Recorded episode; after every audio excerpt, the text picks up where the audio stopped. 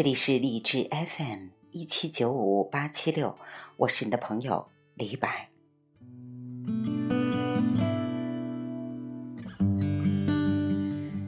前几期和大家分享了余秋雨的一篇文章《上海人》，来自山河之书。那么今天想继续和大家分享《山河之书》，来自余秋雨的《考古上海》。好吧，请随我一起来聆听这部分内容。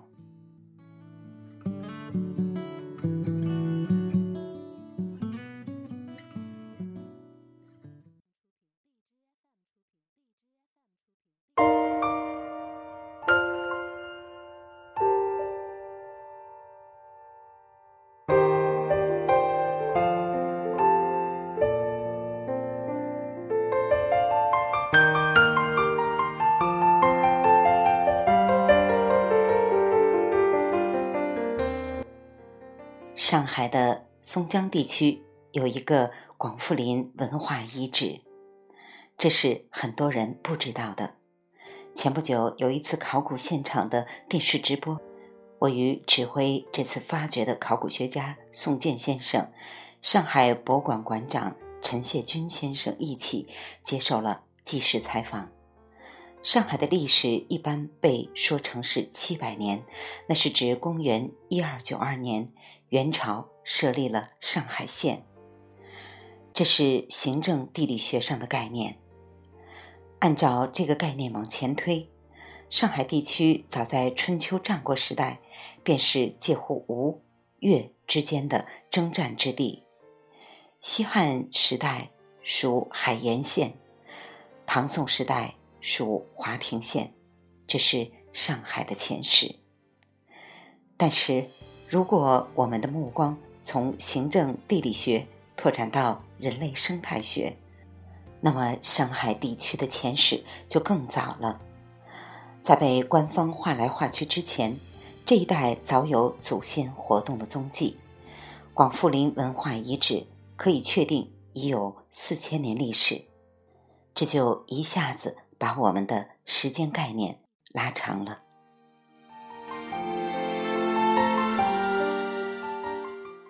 上海这座充分近代化的城市，居然出现了这么悠远的历史背景，就像车水马龙的街市后面突然出现了巨大的山形，把人吓了一跳。这里有一种神秘的时间呼应，一定会让大艺术家们深深沉思。但是我们不能匆忙地把广富林遗址与现代上海直接相连。我在传媒上已经看到不少这样的宣传，有的报刊甚至硬把考古发现中的点点滴滴说成是上海特性，与今天的上海的发展扯在一起，真是牵强附会。其实，广富林和今天的上海连远亲都说不上。严格说来，广富林遗址为新石器时代长江下游的人类生态提供了一个新的佐证。它的文化意义要宏大得多，开阔得多。中国进入新石器时代，大概在八九千年之前，中国现代考古学产生以后。在很长一段时间，人们对新石器时代的了解更多的集中在黄河流域，例如陕西、河南一带的仰韶文化、甘肃的马家窑文化、山东的大汶口文化，以及延伸于陕西、河南、山东的龙山文化。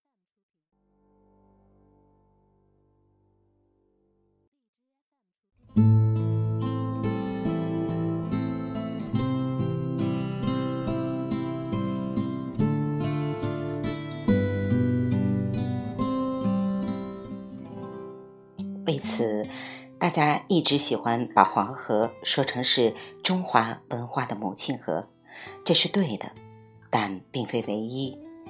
长江下游新石器时代文化的系统发现是在二十世纪五十年代以后，其中良渚文化倒是早在三十年代就发现了，但当时只认为是龙山文化的别支，到五十年代才定名为良渚文化。现在我们有信心说，在整个新石器时代，长江下游的文化遗址不仅丰富，而且已经可以完整的构成代代相续的系统。据我本人的现场考察。最早的应该是我家乡余姚的田螺山文化遗址和河姆渡文化遗址。河姆渡文化遗址比较有名，开始于七千年前。田螺山文化遗址在河姆渡东边，是近几年发掘的，比河姆渡文化遗址还早了一千年左右，大约八千年。与河姆渡文化差不多时间。或稍后，浙江嘉兴一带又出现了马家浜文化。也有人认为，马家浜文化就来自于河姆渡文化，渡了一条钱塘江。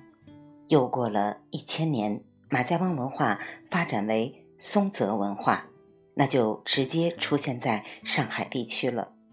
中心遗址就在现在的青浦区，时间大约在。六千年到五千五百年之间，松泽文化终于发展成了赫赫有名的良渚文化。良渚文化的中心遗址在浙江杭州的余杭，时间从五千五百年前开始，正好与松泽文化相接，延续到四千四百年前。请看，从八千年开始，几乎每一千年。都有一种重要的文化出现，直到四千年前，长江下游的文化生态链堪称完好。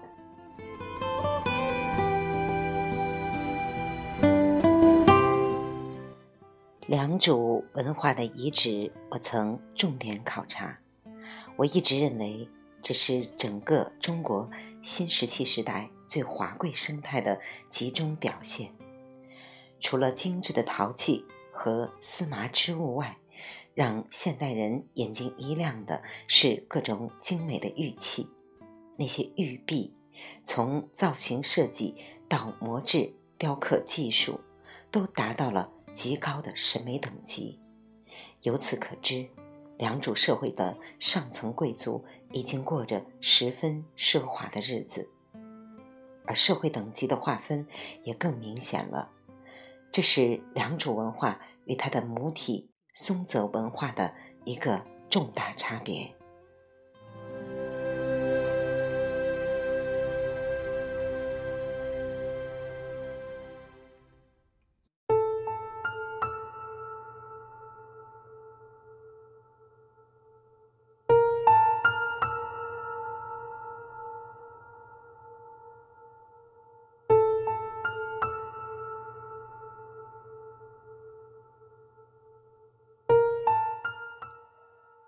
更重要的是，良渚文化证明，作为原始文化的核心生活方式，已经在很大程度上转变成精神价值。而精神价值的外显方式和确认方式是审美，那种灵动和饱满，那种柔雅和力度，那种平衡和端庄，那种精巧和大气。直到几千年后的今天看来，仍是无法超越的经典。在现实生活中，似乎什么都超越了，唯独审美无法超越。这说明文化中的高层的精神价值和相应的审美心态，一旦出现，有可能比即时的世俗生活方式更稳定、更不朽。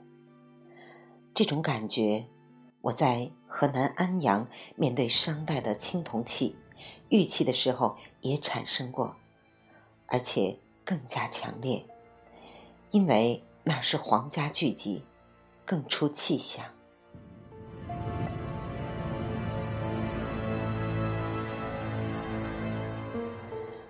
其实，据我所知，良渚文化的奢华。在长江下游的新石器时代也不是绝无仅有。例如，安徽巢湖地区林家滩文化的水晶、玛瑙、玉器制品就都很精致。有的学者认为，为了寻求玉矿资源，这种奢华风尚从巢湖地区转移到太湖地区。良渚以及早一点的松泽都属于环太湖地区。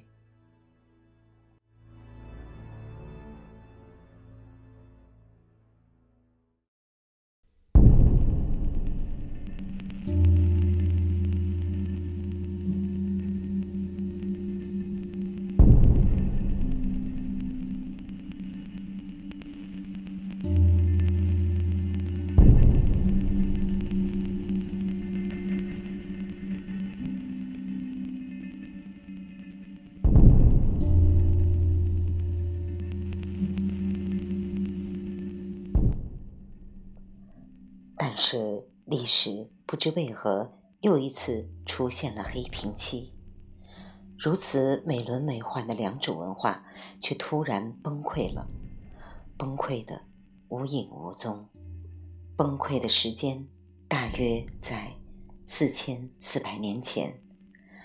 在良渚文化以后，长江下游似乎进入到了一个空白时代。原来从田螺山。河姆渡、马家浜、松泽到良渚的几千年传代系列戛然而断，到底发生了什么事情？不知道。在文化史上，这是一个让人惊心动魄、屏息凝神又哑口无言的不知道。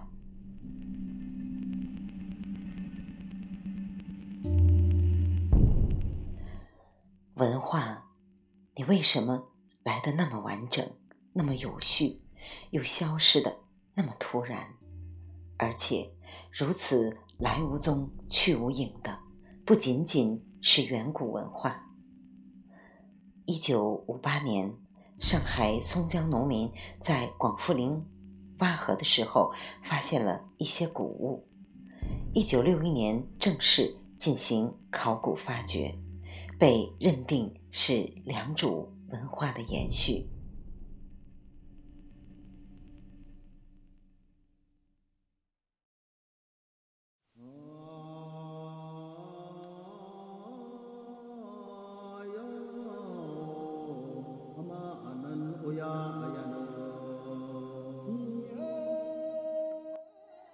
这就是说，良渚文化。在崩溃之后，有一脉小小的遗留落到了松江，一个重大文化的依稀余音，一种在沉重的不知道之后的一点知道，当然引人关注。新世纪开始以来，又一次考古发掘在松江广富林地区开始，这次考古发掘规模很大。初步结果发现，除了良渚文化的遗留，更多的看到了黄河流域、龙山文化的遗迹，有一些陶器，应该来自于河南、山东、安徽的交界地带，因此广富林遗址也就不仅仅是良渚文化的余脉了，而成了一种融合了其他文化的独立文化。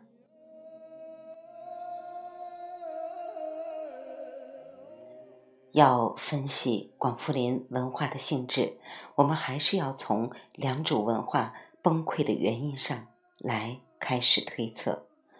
我对于良渚文化崩溃的原因，大致有三种估计。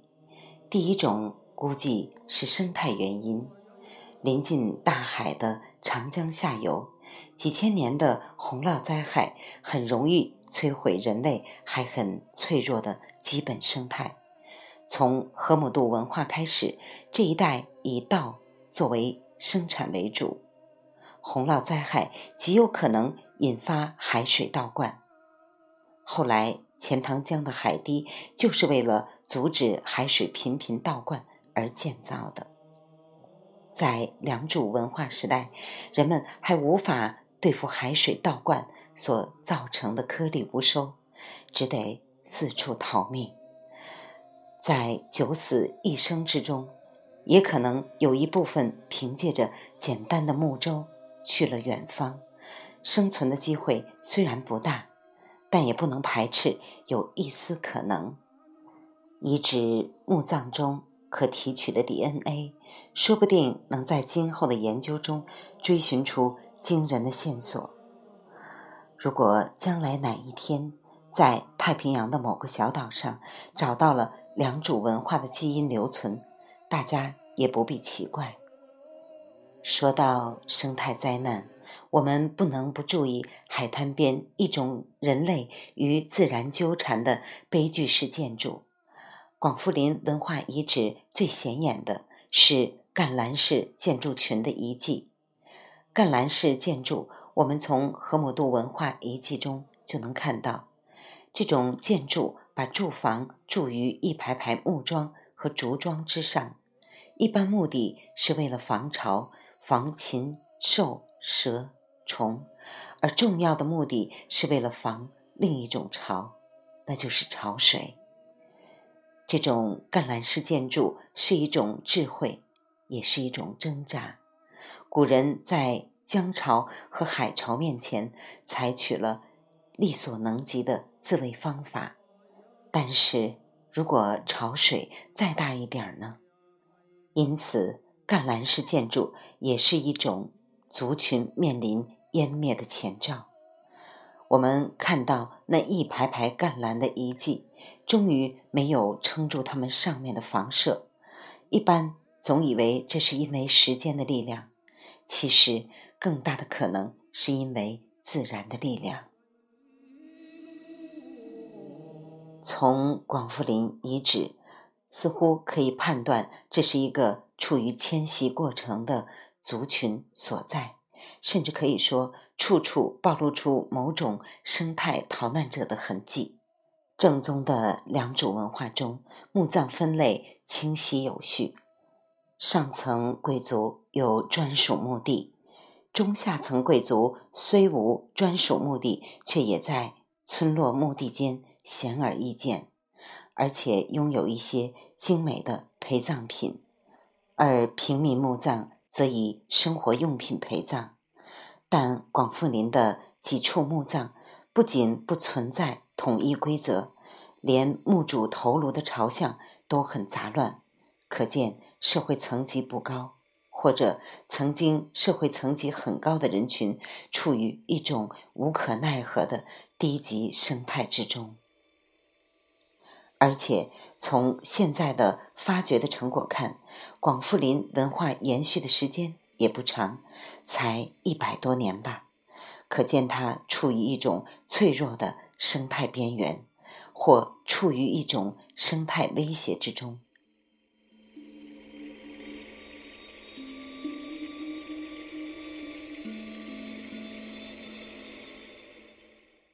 第二种估计是战争原因。由那么多精美玉器装潢着的良渚文化，给自身划分了森严的等级和阶层，既强大又自傲，那就极有可能发动战争，当然更有可能被别的群落觊觎而讨伐。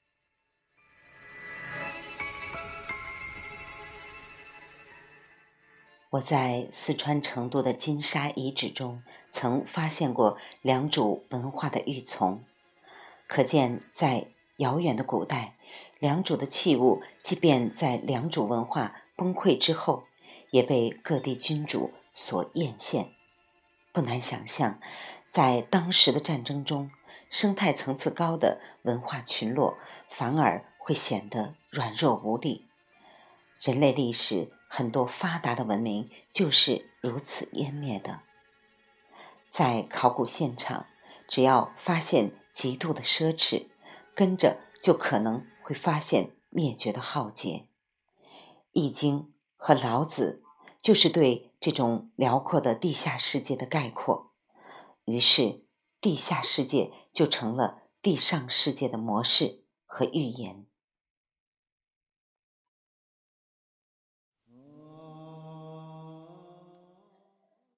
松江广富林遗址中出现了明显的黄河流域的器物，这就很可能是征战的遗留，是良渚进攻了北方，还是北方进攻了良渚，都有可能。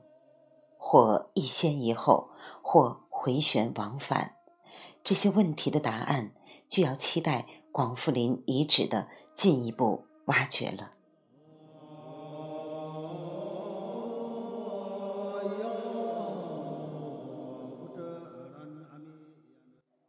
广富林墓葬中有不少卷曲的遗骸，我们还没有获得完全可信的解释。在考古挖掘中，类似的情况很多，有的还反背着手，是一种巫术习俗，还是原始宗教的仪式，都有可能。我的意见比较偏向于这是一种刑罚，而相对集中的存在，则可能与战争有关。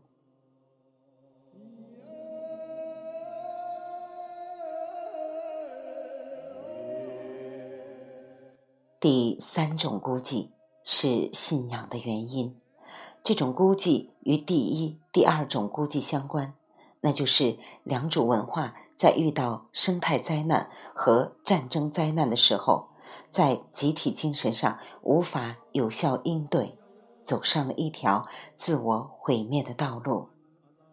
那么，为什么会这样呢？一种比较可信的回答是。过于刻板而精细的社会结构造成了控制能力的僵化。那些精美的玉器，多数是祭祀用的礼器，玉器和陶器上十分一致的刻着神人兽面神徽，证明良渚文化已摆脱了原始多神教的自然崇拜，躬行着一种以。祖宗崇拜为基础的极端化神权信仰，这种极端化神权信仰既是文化的演进，又是文化的歧路。因为正是这种不正常的信仰，使整个社会失去了发现危机、应对危机、战胜危机的能力。一旦有事，习惯性的依赖神权，当然只能走向灭亡。人类历史上有不少更大的文明，也是由于这种极端化的神权信仰而迅速破败。可见，极端化信仰或信仰的极端化会放弃自身智慧，导致精神失控。因华贵而刻板，因刻板而极端，因极端而盲目，因盲目而依赖。因依赖而低能，因低能而无措，这似乎是一种必然。相比之下，松江广富林文化遗址中出现的黄河流域龙山文化的痕迹，却没有像良渚文化那么极端化的信仰标记。龙山文化显得比良渚文化粗疏和落后，但又显得世俗。和务实，历来与极端化信仰相比，反倒是世俗和务实更有生命力。长江边的精致奇迹，为什么比不过黄河边的粗犷存在？这里埋藏着兴衰玄机，至今仍有意义。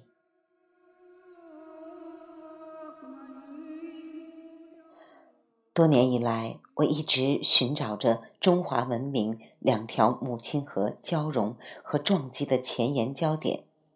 事实证明，这种寻找有些难度。约略找到一些，却又不是很早，缺少追根溯源的价值。松江广富林是到目前为止两河文化相叠的最早遗址之一。我期待着今后的挖掘。能找到这方面更多的证据。前面这几点都只是估计和推测，但粗粗一想，即便是推测，也已经具有很大的学术气象。你看，生态原因、战争原因、信仰原因，最后的结果是两条母亲河之间的文化叠加。这是一个多么有意义的理论课题！中华文化的研究理应提升到更高的层次之上。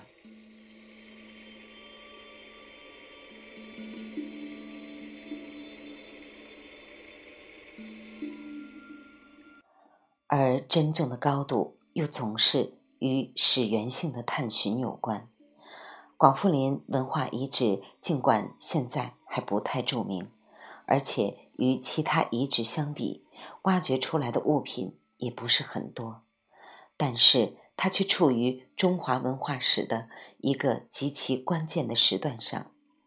四千年前，对中国是一个什么概念？那是中华文化跨进成熟文明门槛的关键时刻，在中原正值夏代，就严格意义上的中华文明而言，这个时段因文字、释义、青铜器的汇集而成为一个重要的起点。长江下游的情况与华夏文明的核心地区有着明显的差异。但是，总会有好奇的学者很想看看，在这个重要起点上，长江流域的动静，长江下游的动静。那么，松江广富林是一个绕不开的地点，而且这个时段也是中国古代氏族社会逐渐解体的关键点，不能简单的。把广富林遗址和现代上海生拉硬扯，但是这样一个遗址的存在，却是现代上海承担了一种思维责任。总的说来，广富林文化的出现，对今天的上海文化来说有点突兀。上海的习惯性思维方式。缺少面对遥远古代的准备和兴趣，但是我觉得身处文明古国，每一个大城市的合格市民都应该具备关心古代文化的基本素养，不管这种文化产生在什么区域，离自己城市是近是远。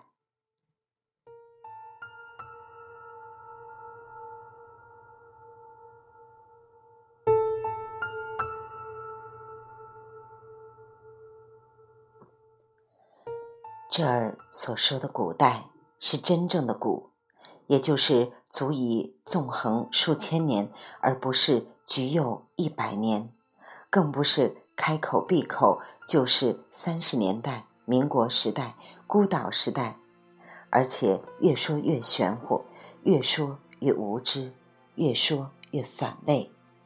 为了摆脱琐碎和无聊。上海拥有一个长久性的考古现场是一件好事情，至少可以帮助上海人领略文化的初旨。初旨是雄伟本性的豪迈起步。身处生态危机频发的今天，现代上海人更可以从这些考古现代体会到数千年曾经一再出现的环境生态威胁。然后重新理解国际环保人士对于上海几十年后有可能面对的生态危机的提醒。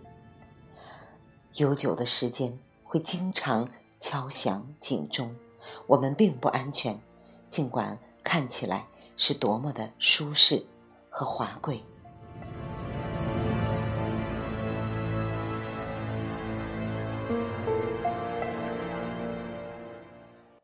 既然文化的初旨是雄伟本性的豪迈起步，那么考古必然会帮助人们更深的理解整体文化，包括当代文化。以前很多考古学家一再声明，考古学上的文化与一般意义上的文化是两回事儿。例如河姆渡文化、良渚文化。和广富林文化中的文化这个概念，和我们平常所说的文化就不一样。这种区分也许是必要的，但今天要特别强调两者之间的共性。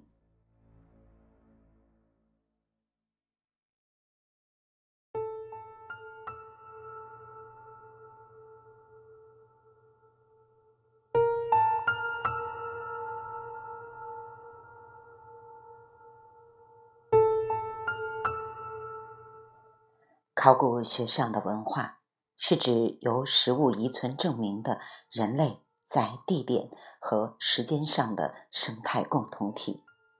那么，一般意义上的文化是指什么呢？说法很多，著名的定义就有两百多种。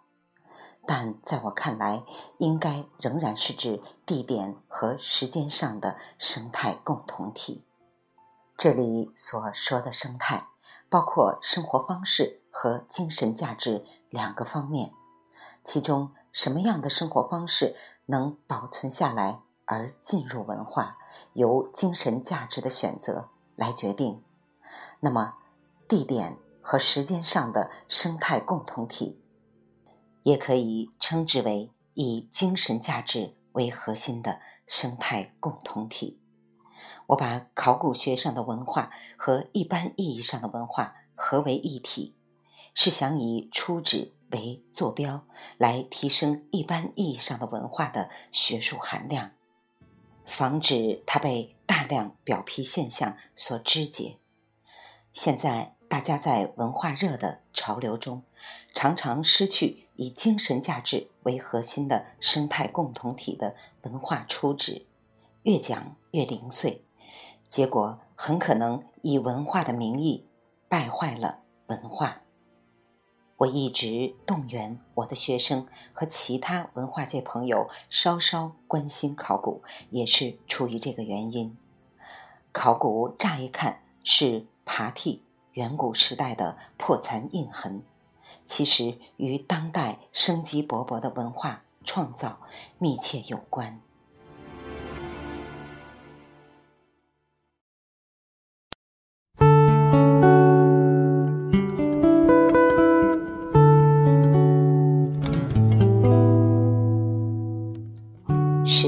世纪的德国考古学家谢里曼和英国考古学家伊文斯，通过考古印证了荷马史诗中的描写，使人们知道千古诗情与野外挖掘的密切关系。他们也使欧洲文化重建源头，重知根脉，重获初旨。中国现代考古学开始以后。不少充满诗人情怀的文化人成了考古学家，例如王国维、罗振玉、郭沫若、陈梦家等等。由此可见，考古是现代人对于自己渺远身世的大胆追寻，借以遥想祖先为什么要有文化的原因。亲爱的各位听友。今天的分享就到这里，感谢您的聆听，晚安。